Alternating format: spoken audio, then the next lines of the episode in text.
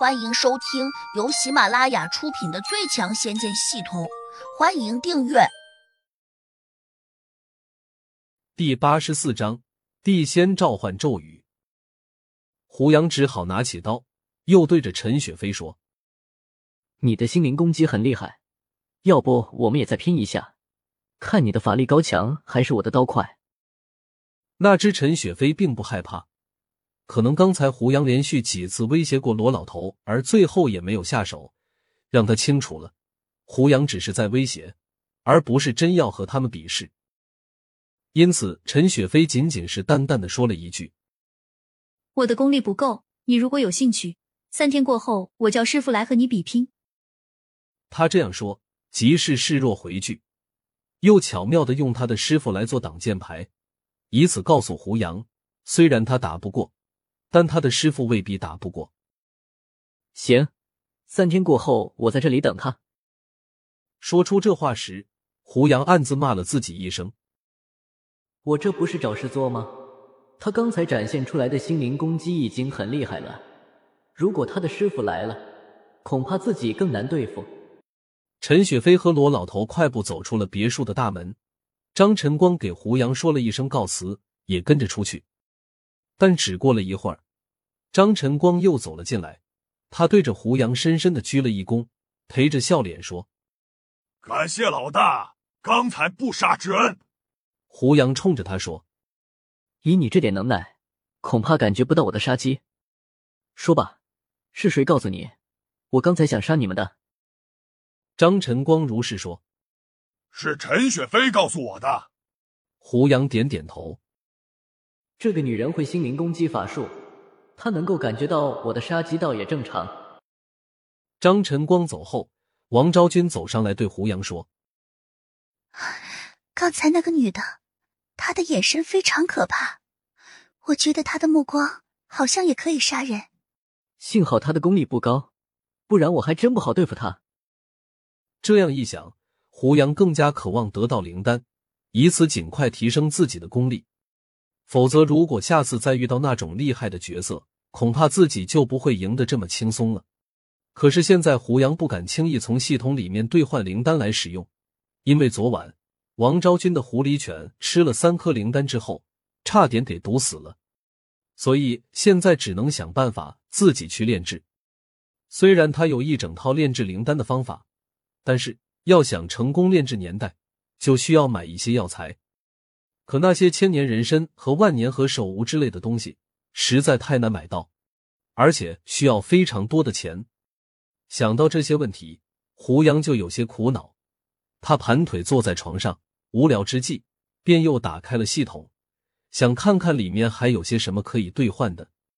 天魔圣殿里面有些灰暗，所有的木头盒子都没有光泽，好像什么都不能兑换。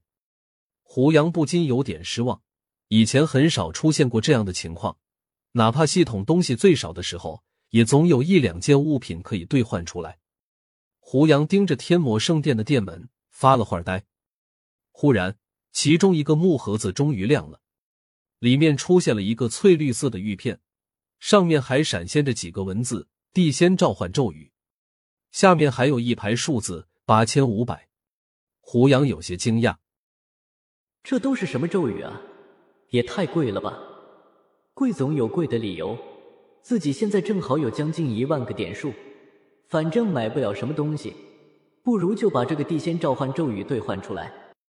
等到他把地仙召唤咒语融入到脑中时，这才发现这个奇特的咒语其实并不复杂，念上一遍只需要几秒钟。但是玉片里面融进大脑的内容中，还有一部分是介绍。大意是说，要想让这些召唤咒语起作用，得催动法力去念。这让胡杨越发有些好奇，他心里开始蠢蠢欲动，很想试试这种召唤咒语到底会召来什么东西。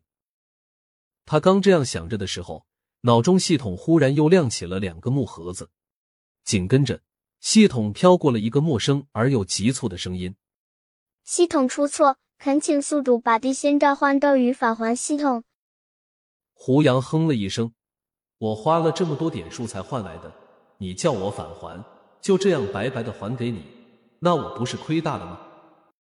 那个声音马上又响了起来，说：“可以给你两把零件，一百两黄金。”胡杨想都没想，就直接说不换。那声音好像有点着急，马上又说：“如果返还咒语，将赠送你灵丹一百颗。”不换。胡杨不假思索的拒绝了。想卖一些毒丹来忽悠我？不可能。这个召唤咒语对于系统来说，莫非很重要？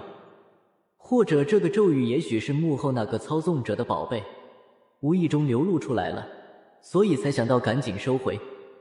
让他又有点想不通的是，为什么这系统不直接把咒语抢回去，然后洗掉自己的那部分记忆呢？系统中那个声音又哀求了几句，听起来像个小孩童的声音，显得很无助。很可怜，胡杨心想：“你就装吧，我才不会上当呢。”他越这样想，就越加坚定了不还咒语的主意。系统里面那个声音终于绝望了，竟带着哭腔说：“既然你不肯归还，那你以后就别说是系统里面拿出来的。”行，成交。胡杨觉得有些好笑。